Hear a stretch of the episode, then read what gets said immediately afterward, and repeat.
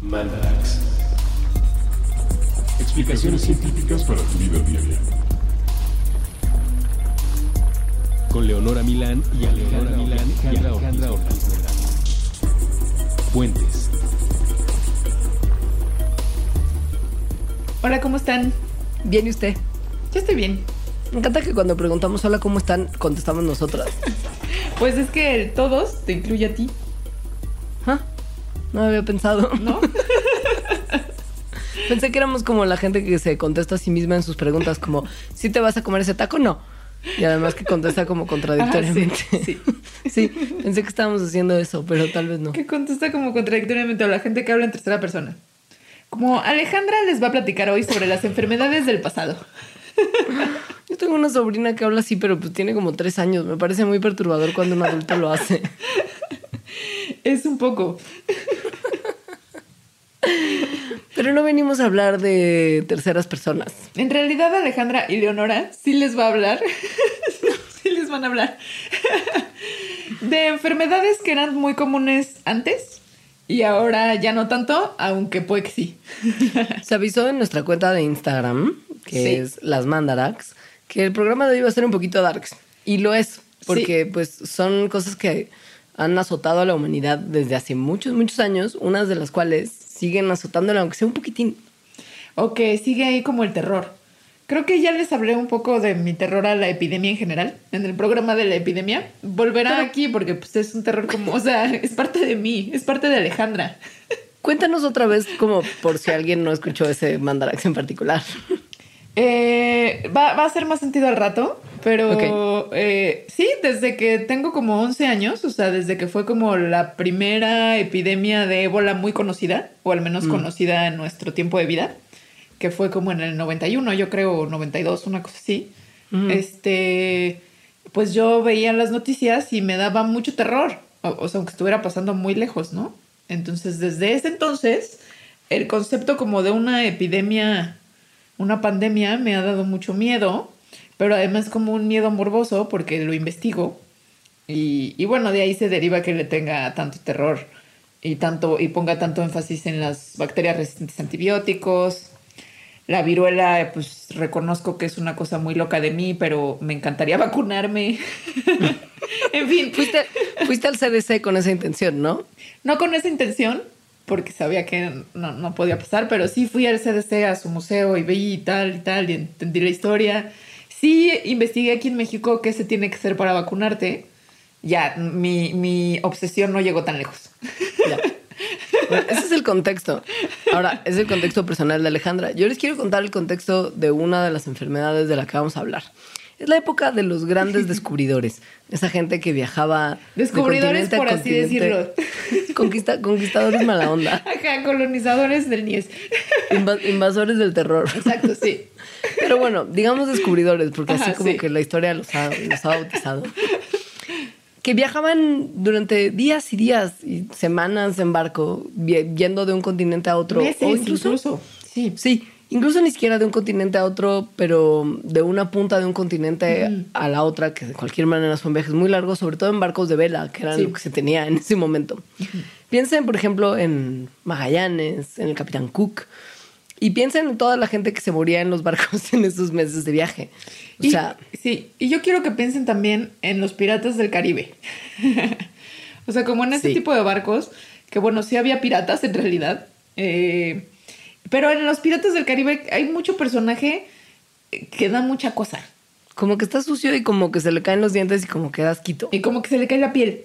Guacatela. Ajá. Sí, acuer- no, como muy rojos que dices, ah, está muy quemado por el sol, que sí, probablemente está muy quemado por el sol, pero algo más. Pues ese algo más tiene que ver precisamente con los viajes de los barcos. Estos lugares eran hervideros de ponzoña. Digamos que si iba nada más el equipo del capitán, la ponzoña se limitaba, por ejemplo, a enfermedades de la alimentación, pero si eran barcos que encima llevaban, qué sé yo, esclavos para llevar de un continente a otro, pues la cantidad de enfermedades que ocurrían en esos barcos y que se daban y proliferaban era verdaderamente impactante y era bien asquerosa. Pero pongamos que solamente es el barco del, del conquistador, ¿no? Como, como, como la gente buena que no, que no Bueno, bueno. está hacinada, bueno, en su mente. ¿sabes? Que no está hacinada en pequeños espacios encadenada, que era lo que hacía Sí. que muchos esclavos murieran de formas horribles, sino que eran gente que pues Eran iba los libremente, comía bien, sí. Ajá. Y aún así les daban unas enfermedades horrorosas y muchos de ellos no contaban el viaje. Y mucho tiene que ver además, bueno, con que no sabían qué pasaba. Es decir, estamos hablando de viajes entre el siglo XV y el siglo XVIII. Entonces, la teoría de los gérmenes, las infecciones, ta, ta, ta, realmente no existía. No. Y esta no era la gente más brillante de toda, tampoco. Pensemos siempre en eso. Ma- Ni la más informada. Ni la no, más informada. Tal vez eran brillantes en la navegación, pero eh, tenían pocas herramientas para descubrir qué es lo que les pasaba. Entonces de repente, pues, eh, después de varias semanas en el mar, empezaban a notar algunos síntomas como, por ejemplo, fatiga intensa, lentitud o quizá sangrantes, manchas en la piel y perturbaciones digestivas y nerviosas. mucha comezón. Y mucho comezón. Y desintegración del cuerpo en algunos niveles, ya sean internos o Imagínate, es como externos. soy operata Leonora, me siento mal, creo que estoy notando una desintegración de mi cuerpo. Siento que estoy empezando a tener pequeñas úlceras que después están generando que los huesos que se me habían roto y curado se me vuelvan a romper, se me abran heridas viejas. Híjoles, era como una maldición. Una Seguramente de ahí vienen muchos mitos de las maldiciones en el mar. Ahora, su fatiga y su lentitud podían ser a causa de una falta de vitamina B1 que provoca una enfermedad que se llama beriberi. Afecta al sistema nervioso y cardiovascular. Por otro lado, las manchas en la piel y las perturbaciones digestivas y nerviosas podían deberse a una falta de vitamina B3 y No, eso de- se deriva en una enfermedad llamada pelagra. Pero la que realmente era una lata era la falta de vitamina C y el famosísimo escorbuto. El escorbuto como tal. Yo quiero decir una- un detalle muy ñoño sobre el escorbuto, que es que los humanos y los cuyos somos los únicos mamíferos que no producimos vitamina C. Todos los demás la producen y por lo tanto no la tienen que comer. Entonces solo, solo nosotros y los cuyitos, si alguien tiene un cuyo, sabrá que le tiene que dar alimentos con vitamina C para que no le dé una, un mal como un tipo de escorbuto. Y eso es porque tenemos una mutación, obviamente que se dio de manera independiente. Es decir, en nosotros... No tenemos mu- mucho que ver con los cuyos. No, ajá. Pero bueno, eso.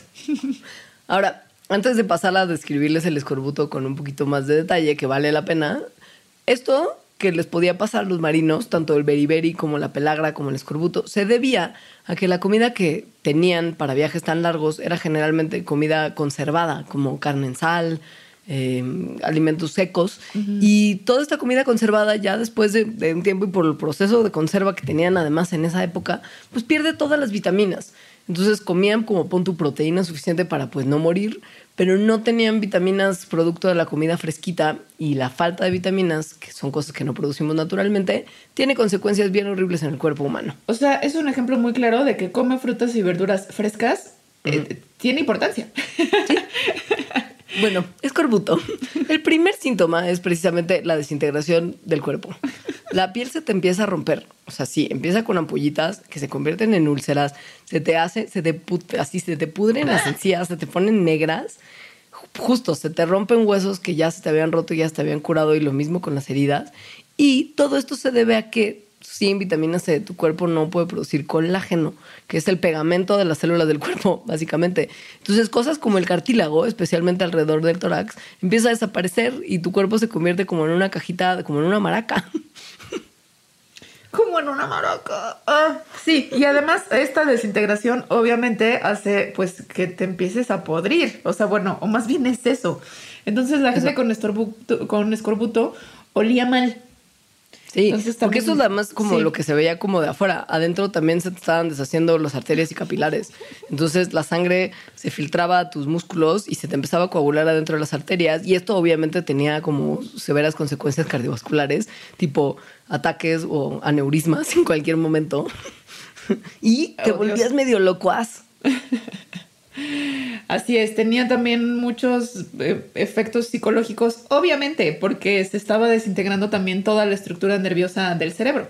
Entonces, la vitamina C, además de ser importante para, para el colágeno en el cuerpo, también lo que hace es que como que saca los radicales libres, de los cuales ya hemos hablado, que de cierta forma son como un desecho que ocurre por la actividad neuronal en el cerebro. Entonces los radicales libres oxidan y esto, que se conoce como estrés oxidativo, pasa más cuando no hay suficiente vitamina C para como, para, para como mm, barrer estos radicales libres del cerebro. Y entonces eso hace que la sinapsis, o sea, las conexiones entre neuronas, se bloqueen y destruye la efectividad de los neurotransmisores, en especial de la serotonina y la dopamina, y entonces comienzas básicamente a alucinar. Esto si lo sumas como que estás encerrado en un barco flotando en el mar durante meses. Pues, Apestando y, y, con huesos rotos. No asegura como la mejor salud mental de nadie. No, está horrible. Ahora, si llegabas a una tierra exótica ya con tu escorbuto como todo bien, lo lograbas mantener a raya, empezabas a comer como frutas Ajá. y verduras y pon tú llegabas a un lugar como Brasil, pues de repente eras víctima de algunos otros bichillos que, que pues viven por, por todos lados y que causan enfermedades bien horribles en tu cuerpecito, que tienen algunos síntomas medio parecidos a los del escorbuto. Y que es una que sí, justo creo que por lo, por lo gráficas de las descripciones que ha habido a lo largo de la historia de las que tenemos acceso, siempre ha sido como también de much panic. Y, y, como de mucho prejuicio, ¿no? Y de mucho prejuicio. O sea, porque y... efectivamente esta enfermedad que es la lepra, eh, si, si se pone grave, pues se puede poner muy fea. Pero es curable, lo cual creo que fuimos bombardeados, o al menos yo sí me acuerdo durante los noventas, ¿no? Que había como estas campañas de la lepra es curable, porque efectivamente lo es, y de una forma no, no tan compleja, porque la lepra está causada por una bacteria. ¿Y cómo uh -huh. combates bacterias? Pues con antibióticos. Ahora, si no tenías la suerte de vivir en una época con antibióticos y vivías, claro. qué sé yo, en Egipto, por ahí del 1550 antes de Cristo, cuando uh -huh. está la primera descripción escrita de la lepra por ahí, sí. y después o en el año 600 antes de Cristo en India, Grecia, Roma, sí. donde ya había lepra, pues es muy probable que te murieras después de pasar además un proceso de degeneración corporal bien grotesco. Entonces, a ver, la lepra es una enfermedad infecciosa crónica que afecta a la piel, los nervios periféricos, es decir, no el cerebro ni la, ni la espina, sino los que están como fuera de, de esto de aquí. Eh, las membranas mucosas, es decir, la nariz, la garganta y los ojos. Entonces está causada por una bacteria que se llama Mycobacterium lepre. Y lo que hace es que como empieza a destruir los nervios periféricos, entonces empiezas a perder la sensación. Y con esto empieza a haber como una degeneración progresiva de los tejidos, eh, lo que hace que, como hemos visto y seguramente conocen, las extremidades comiencen a deformarse y como a erosionarse. Como que se te caen cachitos. Ajá, es, es en realidad muy feo. Y sí, como dice Leonora, existe desde hace un montón. Y, y, ahora que existen antibióticos, en realidad también hay muchos lugares donde la gente sigue sufriendo de, de esto, lo cual pues creo que está más trágico.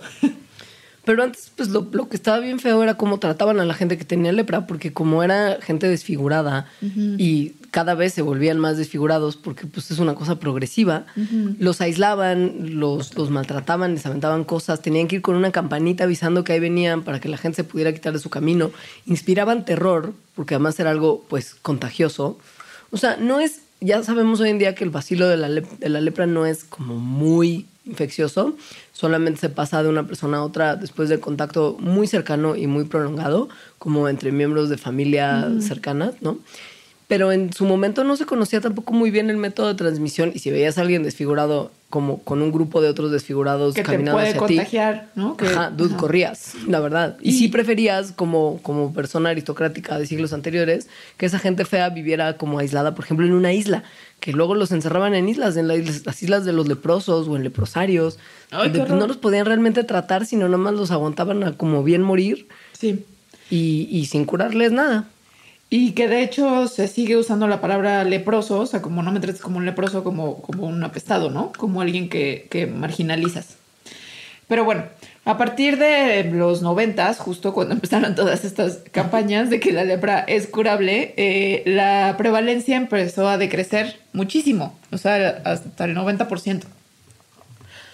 Ahora, hay lugares en el mundo, como justo mencionó Alejandra, donde sigue habiendo casos de lepra y uno de ellos, y donde hay considerables casos, es en el Brasil amazónico. donde la gente pues tiene mucho contacto con la vida salvaje como tal y mucha de la población de, por ejemplo, el estado de Pará tienen como costumbre para alimentarse la caza y, e ingesta de armadillos. Y al parecer se sospecha, y todavía no se ha encontrado como un vínculo tan directo porque no se ha analizado si la lepra que tienen los armadillos es la misma que tiene ese grupo de humanos, pero el porcentaje de gente que tiene lepra y que consume armadillo, o incluso los que se dedican a la caza del armadillo, es considerablemente alta. Entonces puede haber que haya como hay un saltito de especie de la bacteria y la gente por lo que está consumiendo se está infectando de una enfermedad que pues sí se puede curar, pero no sé qué tanto antibiótico haya disponible en la región amazónica de Brasil, en el estado de Pará. Y que es lo peor, que la gente dice como, les, les dijeron como, amigos, Ya no coman les armadillo. es- Les está dando lepra y ellos dijeron, ah, what, me vale, yo quiero seguir comiendo mi armadillo, I sabe rico. don't care. I love it. pues al parecer sí les gusta mucho comerlo. Sí, al parecer sabe rico o algo, no sé. Y, y, pues sí, el cambiar los comportamientos, las conductas de las personas, yo creo que en particular las relacionadas con la alimentación, que es algo tan arraigado, pues es súper difícil. O sea, yo después de mi clase de parásitos, quiero decir, de Animales 1, me dijeron que todo lo que hago y como me va a dar un parásito horrible y no he dejado de comer ni hacer nada. Por ejemplo, Sushi, venga. Solo- solo que, que- parásitos, me vale. solo que lloras como Homero Simpson cuando se come su langosta de... Delicioso, taquito. Mis cisticercos. Dios mío, mío, qué asco. Ay, sí. Mm, qué lata. Bueno, otra enfermedad de la que se escuchaba mucho antes y ya casi no, aunque eh, les tenemos una sorpresa en un ratito. Y que, y que aguanta, que probablemente alguno de sus familiares o conocidos tiene o la enfermedad o la tuvo, pues, Sí. o conoce a alguien que la tuvo. O Yo sea, tengo conocidos seguimos- que tuvieron. Sí. Justo, seguimos Sí. siendo como primera generación, segunda generación de, de la prevalencia de la enfermedad. Sí. Es la poliomielitis o polio. Entonces, la, esta enfermedad es infecciosa y está causada por un virus. Eh, lo que hace es algo también muy terrible, que es que va como debilitando los músculos progresivamente hasta el punto en que ya no se pueden mover. Entonces, esto puede ocurrir desde unas horas hasta unos días. Es decir, este progresivamente sí es progresivo, pero rápido. Entonces, este debilitamiento empieza generalmente con las piernas, pero luego se puede ir a otros lados del cuerpo muy peligrosos, como la cabeza, el cuello y el diafragma, es decir, los músculos que permiten que podamos inhalar y exhalar. Entonces, eh, estos pulmones de hierro, como la canción de Radiohead, My Iron Lung, eran para, para niños con poliomielitis y ayudarles a respirar. O adultos. Yo leí incluso una historia del último hombre que vivía con un pulmón de hierro. Y justo el problema que, tu- que tuvo es que era bien difícil ya conseguir las partes para repararlo porque claro. son cosas que ya se dejaron de hacer hace mucho. Y él había sobrevivido la poliomielitis por un buen cuidado gracias a su pulmón de hierro y ahora estaba en problemas porque pues eventualmente se le iba a descomponer la máquina y se iba a morir. Híjoles. Pero bueno, Sí. él tuvo la mala suerte de que no se curó completamente y no se curó para nada, digamos, pero Bueno, la es que mayoría de las Sí, te curas, pero, pero, pero sí puede haber un daño en el músculo, como una Sí, atrofia- un como estraguito. ajá, como una atrofiación. Entonces, en realidad, aunque ya no tengas polios, es decir, no tienes el virus, pues te quedó alguna parte del cuerpo, como una pierna, por ejemplo, o probablemente en el caso de este señor, el diafragma lastimado, ¿no? lo que es bien mala onda de la, polio y que como que no te das mucha cuenta que te está dando es que los síntomas iniciales son súper comunes. No. Es decir, como una fiebre, que te arde la garganta, te duele la cabeza, sientes tenso el cuello, te duelen los brazos, las piernas. O sea, como que tampoco nada grave. Como que si vas a hacer, perdón, deporte después de mucho tiempo de no ejercitarte, Sientes. podrías estar teniendo los mismos síntomas que con una buena Pues es polio. como lo que me pasa cada mes. es Ya como sabes. este mes sí voy a hacer ejercicio, hago dos días y luego pasa un mes. Podría ser polio. Piénsalo. No sé, piénsalo. Pero, pues bueno, esto evidentemente, como algunas infecciones virales, va como creciendo en secreto adentro de tu cuerpo y luego ya se te manifiestan los síntomas un poquito más intensos. Eh, La buena noticia es que seguramente yo no tengo polio, sino más bien mucha flojera de hacer ejercicio y una gran procrastinación y desidia. Y, y que está casi erradicado. porque nos vacunamos contra ella cuando éramos niños. Así es. Entonces, como ya mencionamos, es un virus, es contagioso. La forma de contagio es sobre todo a través de materia fecal. Que como Esta sabemos. Es una padrísima noticia, sí. No es que te la tengas que comer, pero el aire en general. claro, depende del aire en qué lugar, en algunos más, en otros menos, pero hay partículas de materia fecal por ahí, ¿no? O tal vez en el queso que te compraste en el súper, es decir, en, en cosas que tocas. Em, pero sí, hay una vacuna y la vacuna ha sido muy efectiva. Entonces, gracias a unas campañas de vacunación mundiales, está casi totalmente erradicado. ¿O no? Esta es una parte en la que me da terror. O sea, justo. Y quiero que de ninguna manera entiendan esto como un mensaje que sugiere que usar vacunas es más malo que bueno. No, o sea, no. pensemos que gracias al uso de la vacuna de la polio está casi erradicada. Hay un lugar del mundo donde parece ser que a causa de mutaciones del virus atenuado que viene en la vacuna, hay un brote de polio. Esto está muy locochón. Eh, ocu- ocurre en, en la República Democrática del Congo. Eh, y no hemos sabido mucho porque ahí también han ocurrido como los brotes más famosos de ébola, bueno, y más grandes y devastadores. Entonces, como que eso ha hecho que no veamos tanto lo de la polio. Pero sí está, pero sí está raro y grave. Entonces lo que sucede es que para hacer la vacuna se pone un virus atenuado, pero está vivo. Es decir, son virus que están como debiluchos, ¿no? Por así decirlo. Y la, el mecanismo es que si entra un virus a tu cuerpo, entonces tu cuerpo produce los anticuerpos. Entonces cuando ya llega el virus no debilucho, ¿no?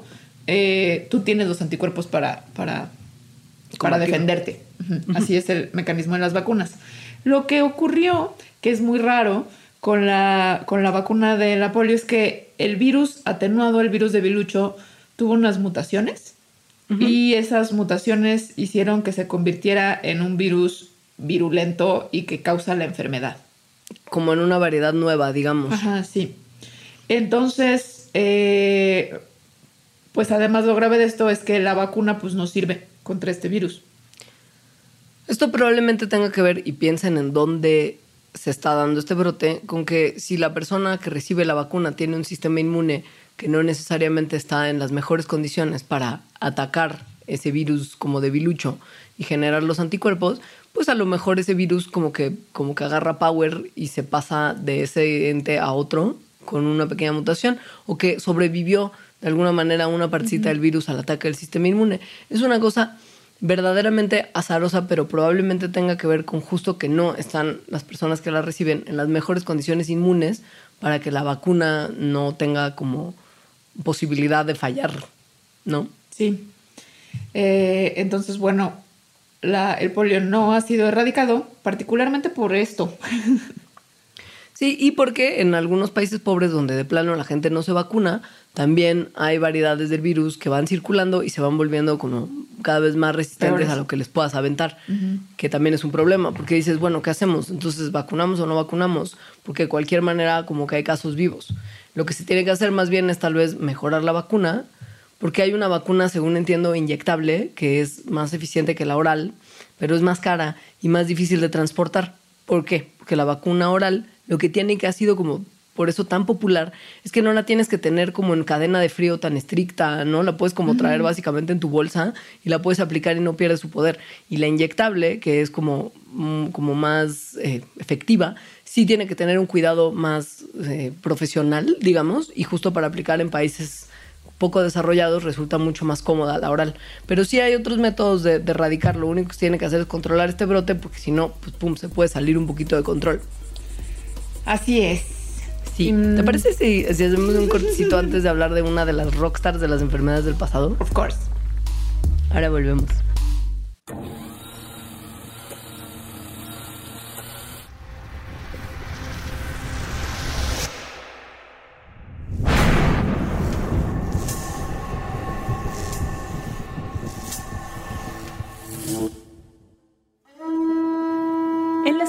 Enseñan a los principales dioses mexicas. Tienes a Huitzilopochtli, el dios supremo, protector y patrono de los aztecas. Está también Quetzalcoatl, la serpiente emplumada. Y cómo olvidar a Tlaloc, dios de la fertilidad, la lluvia y recientemente el tráfico. Pero nunca nos enseñan que los mexicas tenían una deidad de la pura gozadera, del placer y el éxtasis. A mediados del siglo pasado, una estatua prehispánica fue extraída de Tlalmanalco, un pueblo a las faldas del Popocatépetl. Se trataba de un pequeño hombre sentado con las piernas cruzadas sobre una especie de pedestal, con la cabeza inclinada hacia arriba, la boca abierta y los brazos medio extendidos a la altura del pecho. Sobre su cuerpo notaron distintas flores talladas. La escultura es la representación del dios mexica Xochipilli, también conocido como el dios o príncipe de las flores. Actualmente se encuentra en el Museo Nacional de Antropología y de acuerdo con sus registros, Xochipilli era considerado el dios de la nobleza patrono de la música, la cosecha y los placeres. Su cuerpo está adornado con flores que poseen propiedades psicotrópicas. O sea, está tapizado de drogas. En términos coloquiales, Xochipilli es el dios de la gozadera. El dios que no nos enseñan en la escuela. A pesar de ser tan desconocido, Xochipilli solía aparecer en el billete de 100 pesos. Atrás de Nezahualcóyotl y su canto del censontle, estaba la estatua de Xochipilli. Después del descubrimiento de la estatua, muchos investigadores se dieron a la tarea de identificar las flores que cubren el cuerpo de Xochipilli. Además del tabaco, encontraron la planta de donde proviene la semilla loliuki, también conocidas como semillas de la Virgen, uno de los principales alucinógenos sagrados de chinatecos, mixtecas, mazatecos y zapotecas una versión orgánica natural prehispánica del LSD. Uno de los investigadores interesados en Xochipilli fue Gordon Wasson, quien afirma que la estatua no es solamente la representación de las plantas psicotrópicas, sino que el dios en sí fue representado bajo la influencia de las drogas. Wasson afirma que la estatua lleva una máscara que representa la enajenación del personaje, la ebriedad sagrada. Dentro de esta reinterpretación de Xochipilli, Wasson dice que la esencia de la estatua es el éxtasis. Para quienes han probado los hongos alucinógenos o las semillas de la Virgen, no exige un gran esfuerzo imaginar el estado espiritual de la persona representada por la figura. El artista que talló la estatua de Xochipilli estaba brindándonos la realidad transfigurada. Estaba mostrándonos lo que el indígena sentía estar viviendo. Estaba ofreciéndonos al éxtasis hecho piedra. Pero parece que el éxtasis que representa Xochipilli no viene solamente de las drogas, también viene del placer carnal. Hay quienes afirman que además de ser el patrono de las flores, Xochipilli también era el patrono de los homosexuales y prostitutos dentro de la cultura mexica. Esta práctica, presuntamente heredada de la cultura tolteca, aparece en los registros de los españoles en la conquista. Existen testimonios contradictorios en torno al tema, pero se dice que la homosexualidad era una práctica común en las culturas prehispánicas. Hernán Cortés escribió, Hemos sabido y sido informados de cierto que todos son sodomitas y usan aquel abominable pecado. También lo menciona Bernal Díaz del Castillo en Historia verdadera de la Nueva España. No tenían mujeres, mas tenían el maldito oficio de sodomías. Xochipili viene del náhuatl Xochitl, que significa flor, y pili, que se refiere a niño o infante de alta cuna. De ahí la traducción, príncipe de las flores. Por otro lado, existen registros de la palabra Xochihua, que se traduce como homosexual o pervertido, pero que literalmente significa el que porta la flor.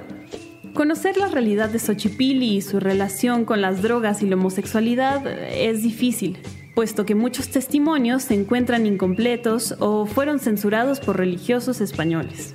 ¿Será esta la razón por la que no sabemos mucho de nuestro Dios de la gozadera?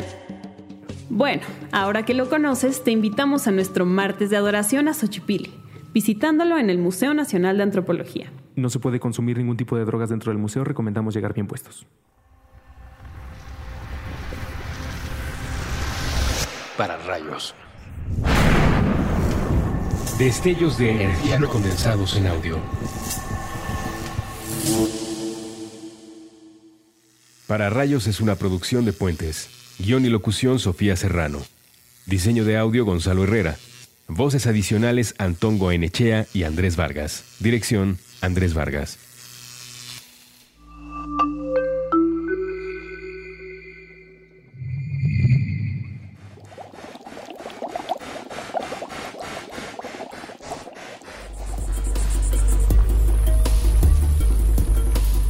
Hola, ya volvimos a hablar de una de las enfermedades más famosas y probablemente más retratadas, ¿no? En cuadros famosos que existan.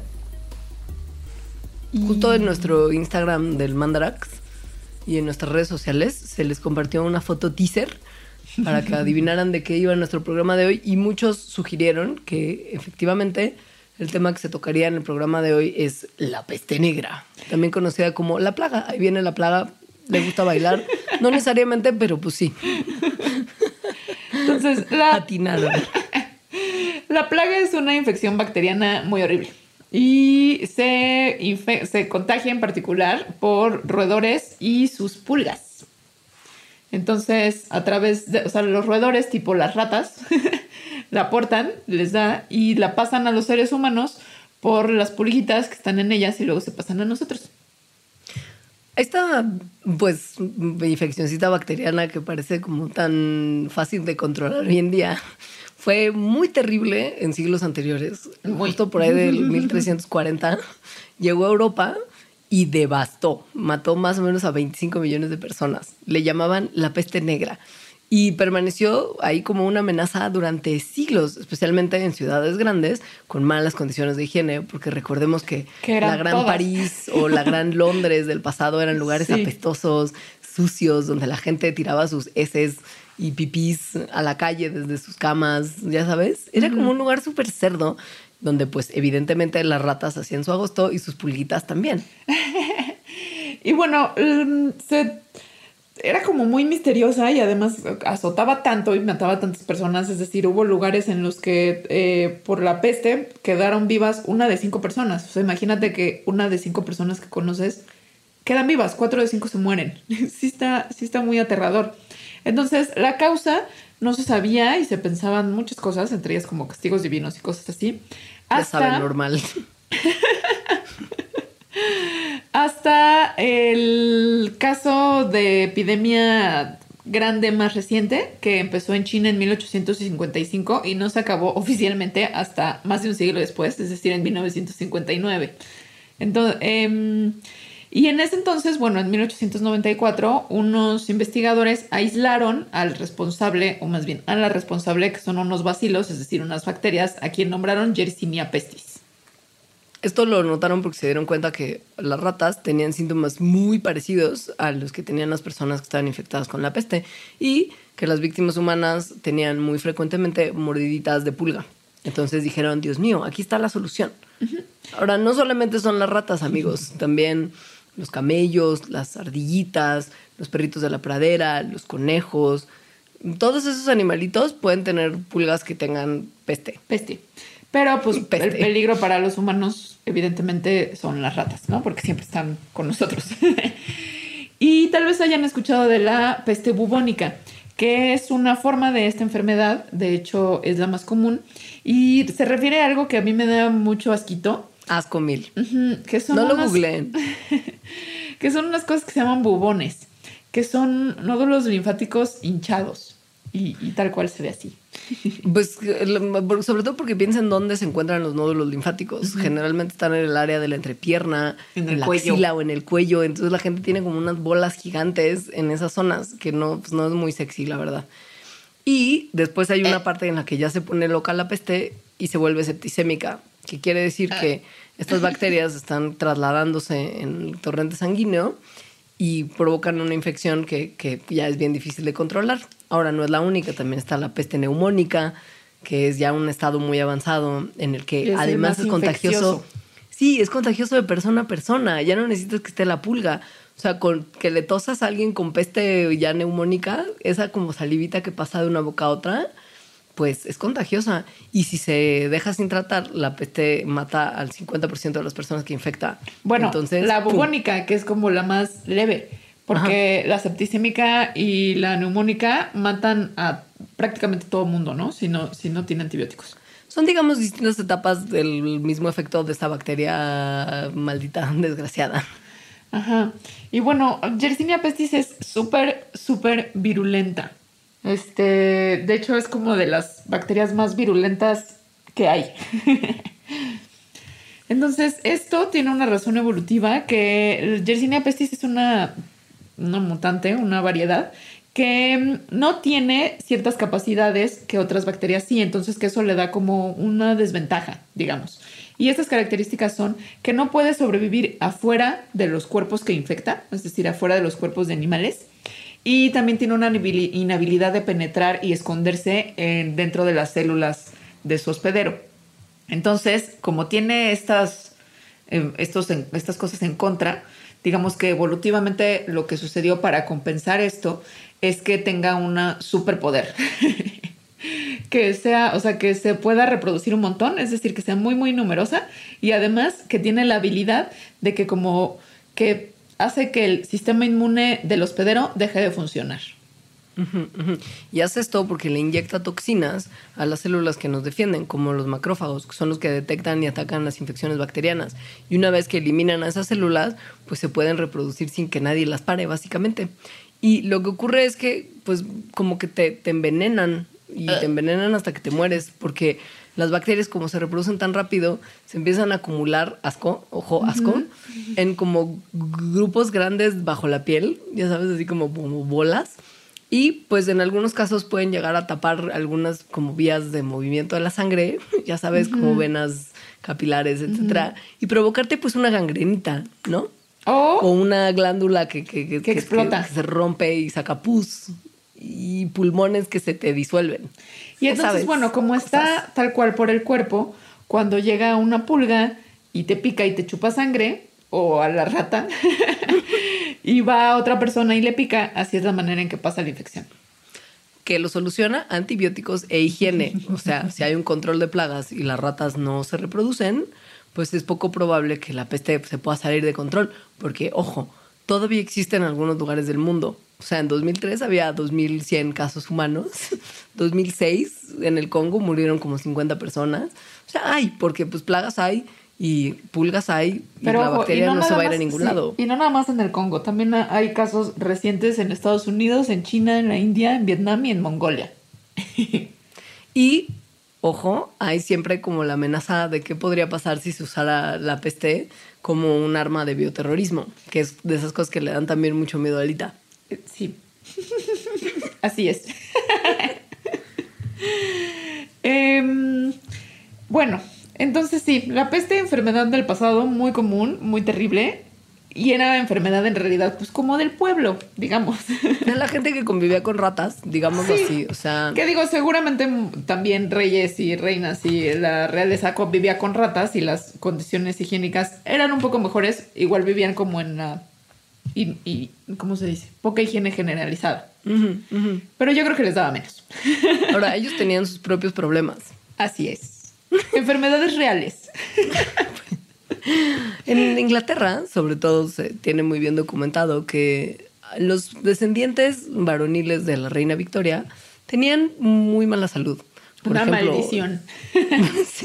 Leopoldo, el duque de Albany, murió de pérdida sanguínea después de que se resbaló, se cayó se, cortó. Ajá. sangre. Su nieto Friedrich se desangró a los dos años. Sus nietos Leopoldo y Mauricio también se desangraron a los 32 y 23. O sea, había un problema real en esa familia, literal real, en todas las formas. Acá sí, o sea. y se le llamaba enfermedad real. ¿Por qué? O de la realeza, no, no, por, no de realidad, sino de la realeza. Y, afectó un montón a los herederos de la reina Victoria, que eran un montón. Es decir, en un montón de las, de las monarquías de, Europa, es decir, no nada más en, Gran Bretaña, sino en Alemania, en Rusia y en España, había herederos de la reina Victoria que tenían estos síntomas. Entonces, los investigadores modernos, al ver pues cuáles eran los síntomas, han concluido que era hemofilia, que es una enfermedad genética que lo que hace es, pues lo que se ve que le pasó a este señor que se resbaló, que es que la hemofilia impide que la sangre se coagule.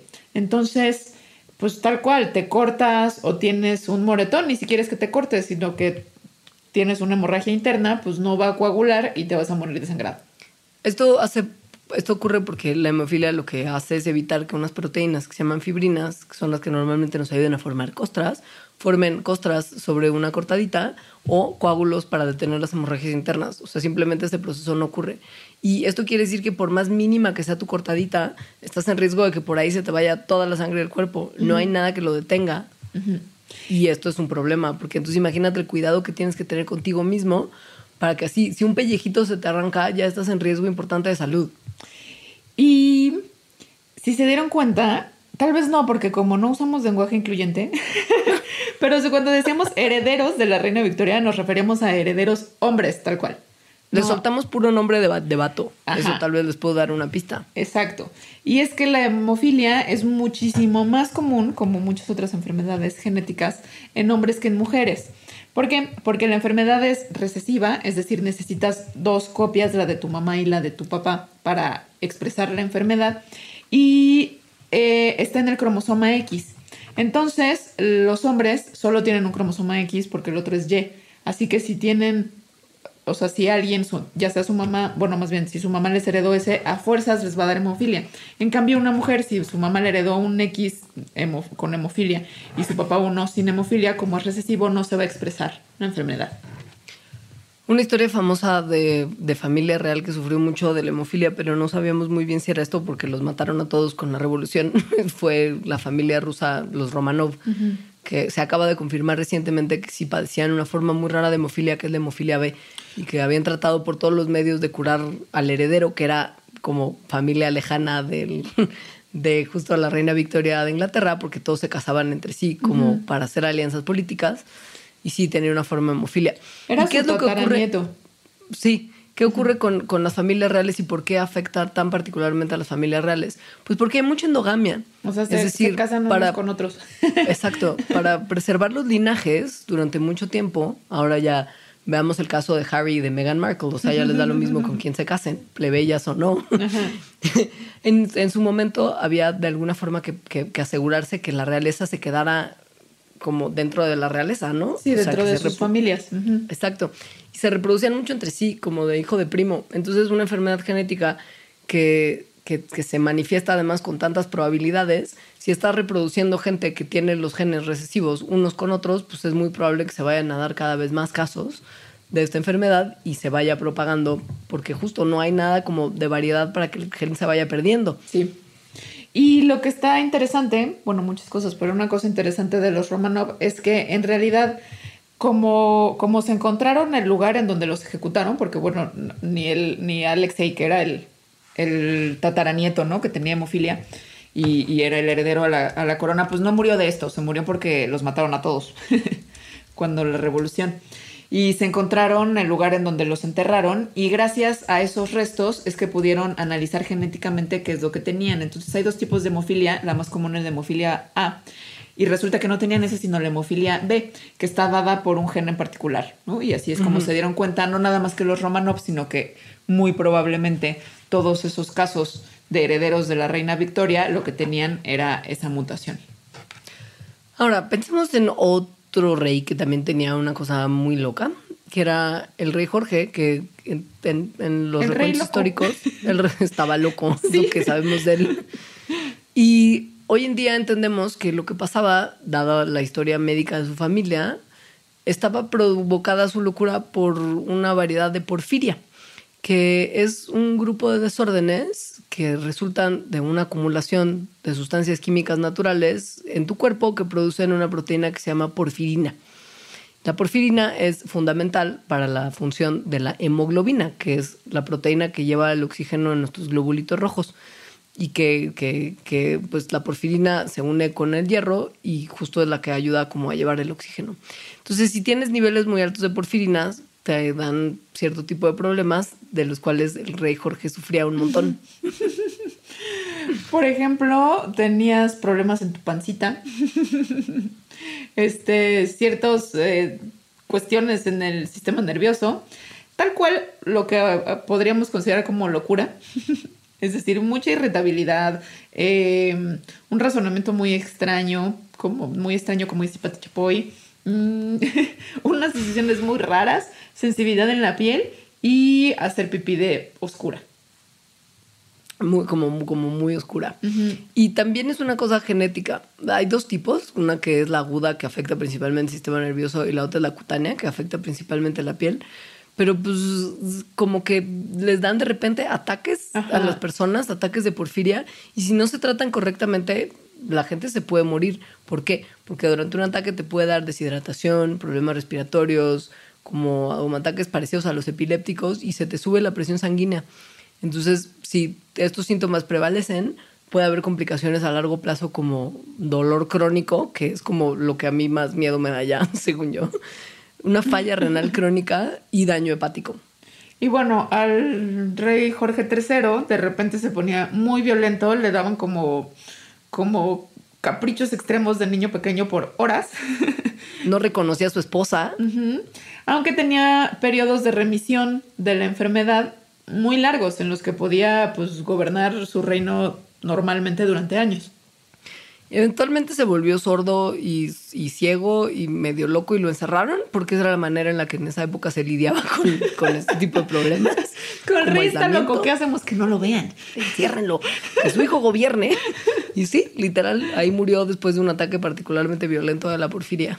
Y bueno, hablando de realeza y como de la aristocracia, cuando uno piensa así como en la aristocracia del siglo XVII, pon tú, Como, como francesa, imagínate como, Ah, como sí. la película de María Antonieta. Ándale. De, de Sofía Coppola, que Sí. todos eran como, como muy sobremaquillados y sobreempelucados. y, y como con lunares falsos, ¿no? Sí. Y Y- muy pálidos, ¿no? Como, Ajá, con, sí. como con maquillaje muy blanco. Sí. Y justo las pelucas se pusieron muy de moda en esa época. Es decir, empezaron a ser muy populares y como empezaron a ser muy populares en la aristocracia y en la realeza, es decir, con gente que tenía mucho dinero, se empezaron como a volver muy caras y a ser un símbolo de de estatus. Pero la razón de por qué se empezaron a usar, pues la verdad es que no, no es muy eh, elegante, digamos. No, es- eh, no es, no es sexy, pero sí es sexual. Sí, sí es sexual. Todo tiene que ver con esa enfermedad con la que probablemente los asustaron en la primaria, llamada sífilis. La sífilis es una enfermedad de transmisión sexual que en su momento fue una epidemia durísima, sobre todo en Europa. O sea, después de la peste negra, lo peor que le pasó a Europa fue la sífilis. Por ahí de los, mil, de los finales de los 1500, había una infinidad de pacientes de sífilis llenando los hospitales de Londres. Entraban más cada día. No había antibióticos, y la sífilis también es bacteriana. Y pues la gente se, se, se veía en- como enfrentándose a las partes más serias de la enfermedad, que son las fases finales, que incluyen heridas abiertas, como, como sarpullidos sí. súper como violentos, y luego ya pues cosas más serias como ceguera, demencia y una pérdida de pelo, como que se te caía, pero no todo, se te caían como, Como partes del pelo. Y tenías heridas abiertas, punto como también en la cabeza, y como que todo te picaba. Entonces, ¿qué haces como para que la gente no se dé cuenta que tienes esa enfermedad tan fea? Pues te pones una peluca y te pones un montón de polvo Para la que cara. no te dé la comezón también y, Sí. y así, porque pues ayuda, porque pues imagínense, como que tienes un rash todo el día y eso pica. Sí, entonces como otras enfermedades, eh, incluso ahorita en la actualidad, ha- había mm, mucha marginalización, ¿no? De que la tuvieras. Entonces justo estas cosas para ocultarlo empezaron a ser súper populares. Los lunares famosos, pues en realidad es como un maquillaje para, para taparte la, la herida abierta que tienes en la cara. Y los polvos que tenían mucho olor y también los perfumes que usaban en esa época era para enmascarar que olías feo, porque la sífilis también te hace oler feo. Tienes heridas abiertas en el cuerpo, o sea, no hueles bien. Entonces, bueno, se puso muy de moda, pero después en el siglo XVIII como que la moda empezó a pasar como todas las modas. Y, y, y, y también, ¿sabes por qué empezó a pasar de moda? Porque como que tenías también piojos. O sea, de estar teniendo En la como usando, exacto, como una peluca todo el día en las condiciones de higiene que te llevaron a un, a un estado de salud así, pues evidentemente también eran como el hervidero de la piojiza. o sea, como que la gente dijo, ¿por qué no mejor nos cortamos el cabello? O, o descubrimos ya después qué es lo que produce la sífilis y dejamos todos de infectarnos a lo idiota y dejamos También. de necesitarlo. ¿Qué fue lo que eventualmente pasó? Ajá. Eh, y la sífilis podríamos considerarla un poco como la ultravenganza de Moctezuma. Eso sí es. Sí es porque se cree que Cristóbal Colón fue el que introdujo la sífilis a Europa. O sea, la llevó desde acá. Y bueno, la evidencia genética sugiere eso, que, la, que había sífilis ya en América y que cuando regresaron los primeros españoles que llegaron a América primero y luego se regresaron a Europa, pues se la llevaron consigo. Entonces, la primera epidemia en Europa de sífilis fue en 1495. Entonces, eh, lo que hicieron para ver, no se sabía si eso era que se lo llevaron justo de América o si más bien era una enfermedad que existía en el viejo mundo previamente, pero que no se había distinguido de otras enfermedades que provocaban todas estas cosas que como hemos visto había un montón y que más bien no, no se sabía distinguir. Entonces, lo que hicieron para saber es que compararon cepas de sífilis de todo el mundo, ¿no? Con bacterias relacionadas. Y de esta forma genéticamente vieron que las sífilis de Sudamérica se parecen mucho más eh, a las de Europa y además que estas cepas se contagian, se, sí, se pasan de una persona a otra por contacto con la piel y además que el lugar en donde más les gusta vivir son áreas cálidas y húmedas. Como el trópico de América y no como las tierras frías de Europa. Así es. Que era a donde llegaron después a proliferar. Ahora, pensando en justo el viaje América-Europa y qué pudo haber pasado de un continente a otro, te propongo que hagamos una pausa y luego hablamos de cómo las conquistas como tal vinieron a partirle el hocico a las poblaciones donde no había antes ciertas enfermedades. O sea, de por qué Moctezuma sí, se, sí tendría razón en vengarse. Sí, caray. O sea, como a priori, pero, pero sí. Ok. Eh, ahora volvemos.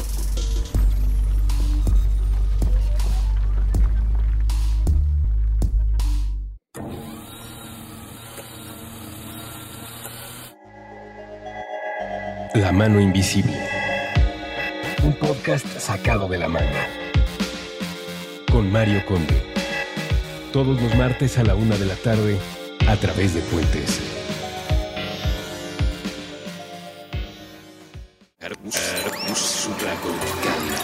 Aquí todos estamos locos.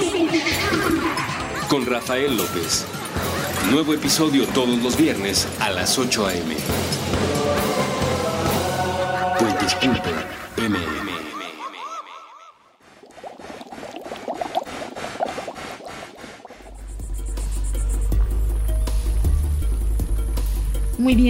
pues llegaron los españoles. y con ellos trajeron cosas muy malas como armas, caballos, violencia, violaciones, devastación, robo. El patriarcado como lo conocemos. Y... la enfermedad. Sí, unas muy gachas. Una que es mi terror, mi terror absoluto, eh, que es la viruela. En el caso, como por ejemplo, me acuerdo que, que, que, antes como que se referían a la viruela como la viruela loca. Ajá. Y ahora yo no sé si en tu caso es como la viruela coma loca, ya sabes que... Tal vez así algunas personas como mi madre lo tomen. Pero bueno, sí, la viruela llegó y es una de las enfermedades más devastadoras que han azotado a la humanidad. Cambió el curso de la historia humana, vaya, o sea, ha contribuido a que caigan civilizaciones enteras. Y afortunadamente, oficialmente, el virus ya no existe. Desde 1949, donde hubo un último brote en Estados Unidos, fue declarado erradicado en 1980 gracias a las vacunas y se considera como uno de los grandes triunfos de la medicina moderna. Así es. Eh, el virus sí sigue existiendo porque la gente pues siempre tiene como una guerra en la cabeza, entonces como, ¿qué tal que en caso de que alguien nos eche viruela, pues tengámoslo para hacer más vacunas? Pero pues en realidad yo creo que los gringos lo quieren usar para, para hacer ellos los malos. En fin, sí existe, guardado. Teoría de la conspiración. Sí existe guardado y eso es lo que me da mucho miedo. En realidad también hay una cosa no tan conspiratoria que es que siempre existe la probabilidad, aunque sea muy pequeña, de que el virus siga latente en una población humana o tal vez en alguna población de otro animal, ¿no? Y que entonces si emerge, pues sí está chido que tengamos virus guardado para poder hacer vacunas. Exacto. O sea, no, se les, no se les juzga. Si no lo usan para el mal, la verdad es que es una buena idea. Sí. Y es una buenísima idea considerando qué tan agresivo es el virus y cuánta gente mata una vez que infectó. Tiene una tasa de mortalidad del 30%, es decir, 30% de la gente que tuvo como que le dio viruela, se moría. Y los que sobrevivían muy frecuentemente quedaban ciegos, estériles y con cicatrices súper feas. cicatrices de viruela porque te salen como, como ronchas con, con pus. Es, es horrible. Hay, digo, como fue radicado hace relativamente poco, pues ya había fotografía. Hay fotografías en internet de personas con Súper viruela. gore. Es exacto. No, no es recomendado ver. Es muy feo. Cualquiera de estas enfermedades, si usted como que se echa un clavado en internet para ver cómo se veían o cómo por lo menos los artistas en algunos casos retrataron a los enfermos, se va a llevar un mal viaje. Entonces evite googlear en este episodio de Mandarax en particular. ¿Para qué? Y bueno, hay varios tipos del virus. Entonces, hay un virus que se llama, bueno, todos, todos están provocados por el virus que se llama variola. Entonces, la variola menor produce como una enfermedad menos grave, menos fatal. Pero hay otras dos formas más raras, pero que sí existen, que son la hemorrágica y la maligna. Y esas eh, te mueres, tal cual. Y la variola mayor, que es la que devastó realmente a la población porque pues, también lleva muchos casos de la muerte. Sí. Y bueno, mm, como seguramente ya saben, porque se repite mucho en, en la historia de la conquista española, pues efectivamente la viruela fue una de las cosas que se piensa ayudaron a que la conquista española ocurriera como ocurrió. Porque en realidad no llegaron tantos españoles y más bien la población que existía aquí, eh, en particularmente en México, nunca había tenido contacto con la viruela, es decir, era una cosa nueva, entonces había prácticamente cero inmunidad natural hacia, hacia ella. Entonces, cuando llegaron los españoles con esto, que sí tenían inmunidad, algunos de ellos al menos, entonces arrasó con la población nativa de acá. Probablemente parecido a lo que ocurrió con la sífilis en Europa. Llega un bicho nuevo y la gente que no puede responder porque no tiene anticuerpos tiende a contagiarse y morir más. Claro, no más que en la viruela te mueres en, supongo En que en corto. menos de un mes. Sí. La viruela se supone que ha matado, eh, como a lo largo de la historia, a 300 millones de individuos, que es tres veces más personas que todas las guerras de este siglo. Bueno, del siglo pasado en realidad. Sí, y si alteró la, bueno, ayudó al rumbo que tomó la historia de, de Europa y de América, ¿no? En este encuentro sangriento. En realidad, a todos los lugares donde ha llegado, también ha tenido cosas importantes. Por ejemplo, ha matado a emperadores en Japón y en Burma, a reyes y a reinas en Europa. Entonces, las dinastías se alteran, el control de los países, las alianzas que existen. Adiós Imperio Inca, por ejemplo, gracias Francisco Pizarro, ¿no? O Sí. sea, no solamente en, en- en- México, porque la población azteca también gracias Cortés, pero sí, o sea, de- devastando imperios y cambiando los poderes de, de los territorios. Todo mal. Sí, así es. Eh, y sí, diezmó a la población. O sea, de. Ajá. de 10 personas que había, una sobrevivía. Y lo peor es que, por ejemplo, los aztecas que se enfermaban de la, de la, de la viruela, ¿se acuerdan todo eso del, del trip de que Quetzalcoatl iba a llegar, ¿no? Como, como desde los cielos a, a tomar control Sí. y a destruir a los nativos. Y pues piensen que llegaron unos señores blancos como muy grandotes que no se morían y las poblaciones locales sí se morían. Entonces decían, claro, los dioses españoles vienen a matar a los dioses aztecas y claramente pues ellos son los que dominan ahora. O sea, había ya también como un trip de, de controles de poder y de por qué ellos no se enferman y nosotros sí, que tenía que ver con una como una especie de, re- de rendición de la, cosmo, de la cosmogonía azteca frente a, la, a la importada, ¿no? Porque como de, bueno, nuestros dioses perdieron la batalla. Sí. O sea, fue una cosa Sí. muy fea. Esto creo que es un poco más controvertido. Creo que la historia de Quetzalcoatl se la inventaron después los españoles como para Seguro. justificar. Para ajá. justificar. Sí, sí. Pero bueno, en realidad llegó la viruela, fue como la primera epidemia muy grande que trajeron los españoles y que ayudó a la conquista. Pero hubo más enfermedades y epidemias muy devastadoras después. Em, que en general todas se agrupaban bajo un nombre, eh, una palabra en náhuatl que es cocolitzi. Pero, pues esto pasó en el siglo XVI, ¿no? En realidad es difícil saber exactamente qué eran.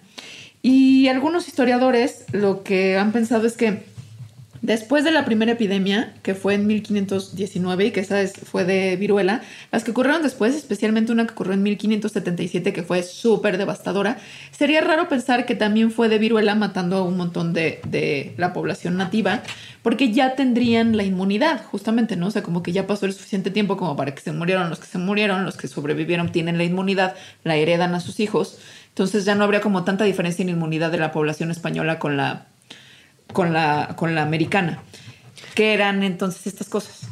Claro. Mm, Pues la manera de saberlo era buscando tal vez en los documentos históricos que había, por ejemplo, de las cosas que tradujeron los curas españoles de documentos como, como antiguos y averiguar, como rastreando en estos documentos, qué eventos habían, habían surgido que llevaron a la pérdida de tanta población.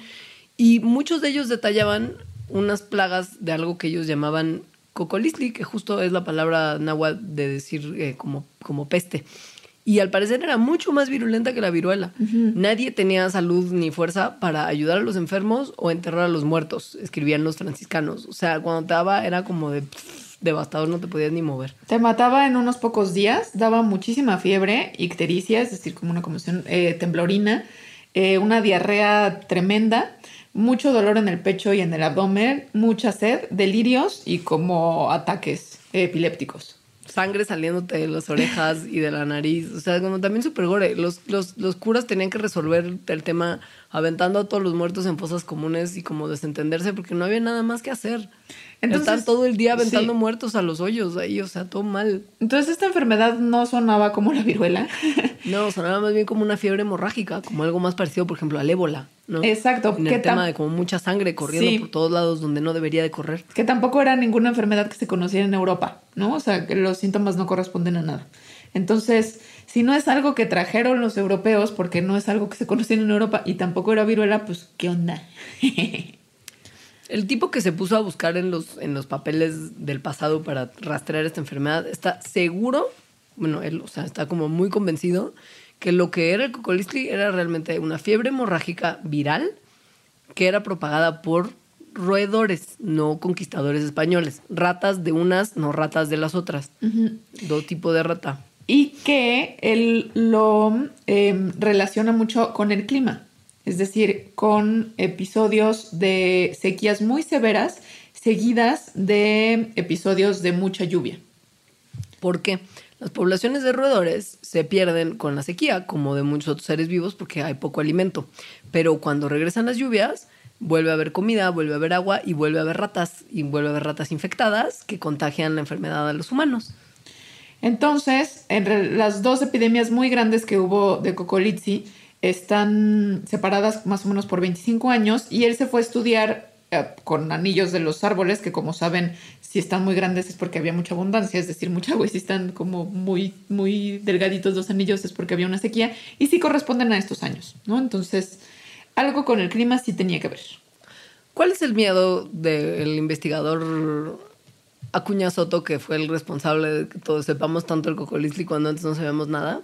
Que pues el cambio climático nos está trayendo modificaciones como justo en el clima, que son como violentas, son raras, y esto también afecta qué tantos organismos están vivos y proliferando en qué momento en particular.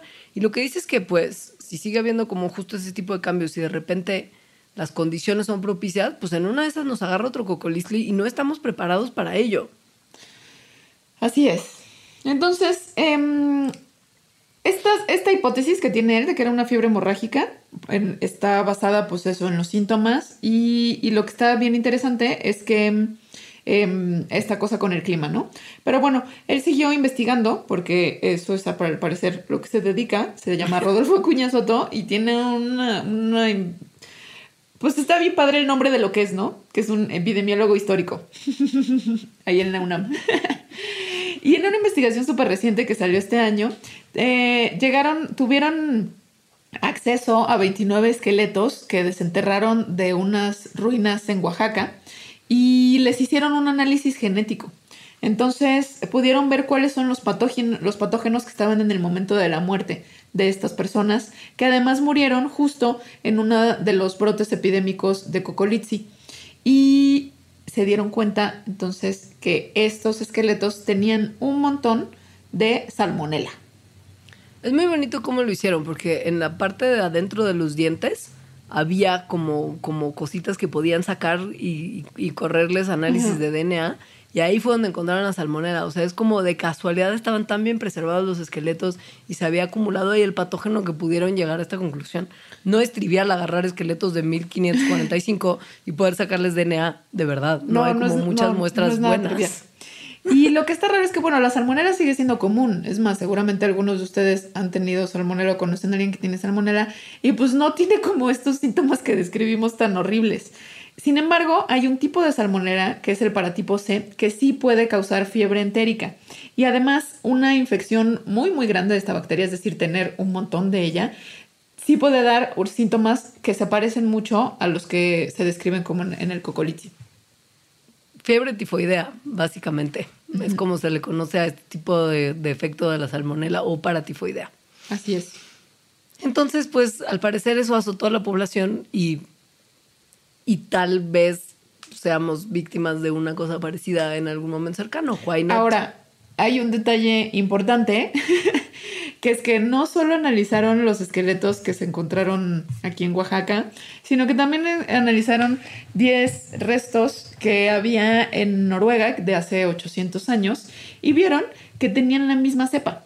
Entonces eso les indica que efectivamente es muy probable que los europeos hayan traído el bicho a México. Una vez llegado a las Américas, este bichito se hubiera tal vez pasado a las fuentes de comida local, a las fuentes locales de agua, a través de pues caquita, vomitito de individuos enfermos y de ahí, ¡pium!, la epidemia. ¡Pium! Así es. Y bueno, así, que no, así que no solo viruela, sino cocolitis. Tú tienes una teoría muy bonita de, de, que, en qué derivó el cocolitzli, por lo menos etimológicamente. Ya sé, según yo el cocolitzli era, es el coco, de ahí viene el coco, pero, pero no, ayer ya me metí a buscar de dónde viene el coco y ahí recuento, o sea, se usa la palabra coco de una forma como el buggy, o sea, como lo usamos ahorita, ya en registros en España antes de que llegaran a América. Entonces, mm. no, estoy mal. Estaba bien padre, me encantaba esa hipótesis. Sí, sí está padre. Eh, con este eh, como pensamiento del pasado y de justo cómo los movimientos globales han contribuido a que las enfermedades salten de continente y devasten poblaciones, nos vamos a dejar considerando nada más que piénsenle tal vez que hoy en día los movimientos de gente a través de continentes son cada vez más frecuentes porque viaje y que de repente pues estamos todos en una posición de mayor susceptibilidad a contagiarnos de cosas de las que antes no nos contagiábamos. Cuando alguien viajó, qué sé yo, a la República Democrática del Congo y se trajo un poquito de bolita en un avión, ¿no? Y no la detectaron a tiempo, llegó y saltó el continente. Y nada más como para que, o sea, para hacer conciencia, no de que esto va a pasar pasado mañana, ¿no?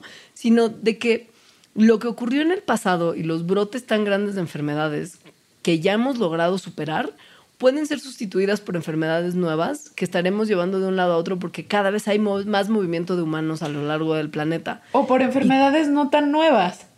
O sea, también, eh, como vimos, condiciones de higiene que no son las adecuadas o incluso ciertos hábitos como no vacunar a tus hijos, no sé qué sé yo, hacen que el sarampión regrese. Este tipo de cosas no deben tomarse a la ligera, porque no porque ya las sepamos combatir más o menos quiere decir que tenemos que dejar de preocuparnos de su propagación. Vaya, o sea, el sarampión ya sabemos que se cura, o más bien que se evita vacunando a los niños. Porque si ya sabemos cómo, cómo nos lo podemos quitar de encima, optamos por no vacunar porque pues igual ya podemos curarlo. No, no, amigos. Misterios de la Siempre, O sea, estamos, estamos todos sujetos a que estas enfermedades muten, devasten a la población. Hay que ser muy inteligentes y si hay ciertas recomendaciones de salud que pueden seguirse para evitar que esta epidemia de lo próximo que matará a la humanidad ocurra, hay que seguirlas como higiene, vacunación, ¿no? Seguir las reglas del viajero no comer el armadillo, ejemplo. No comer el armadillo si te da lepra. ir, ir a la clínica el viajero para vacunarse cuando uno viaja a países donde hay, por ejemplo, fiebre amarilla.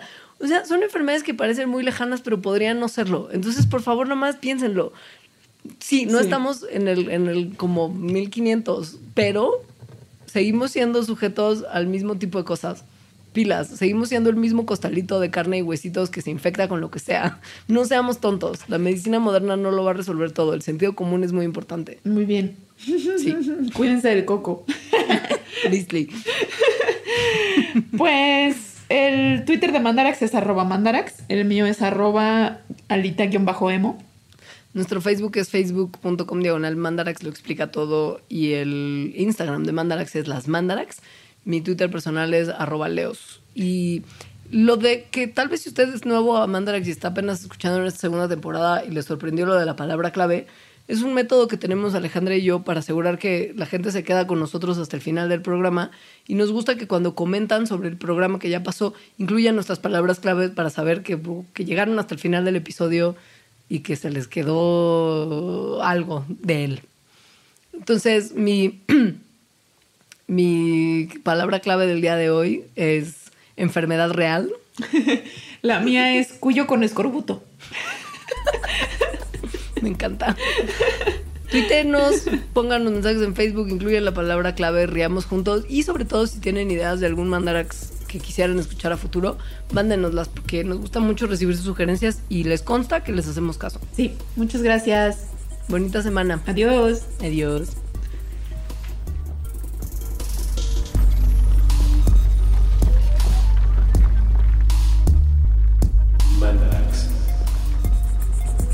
Explicaciones científicas para tu vida diaria. Con Leonora Milán y Alejandra Milán y Alejandra Ortiz Puentes.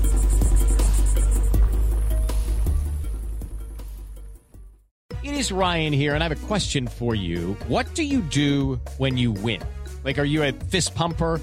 A woohooer, a hand clapper, a high fiver. I kind of like the high five, but if you want to hone in on those winning moves, check out Chumba Casino. At chumbacasino.com, choose from hundreds of social casino style games for your chance to redeem serious cash prizes. There are new game releases weekly, plus free daily bonuses. So don't wait. Start having the most fun ever at chumbacasino.com. No purchase necessary. Group. Void were prohibited by law. See terms and conditions. 18 plus.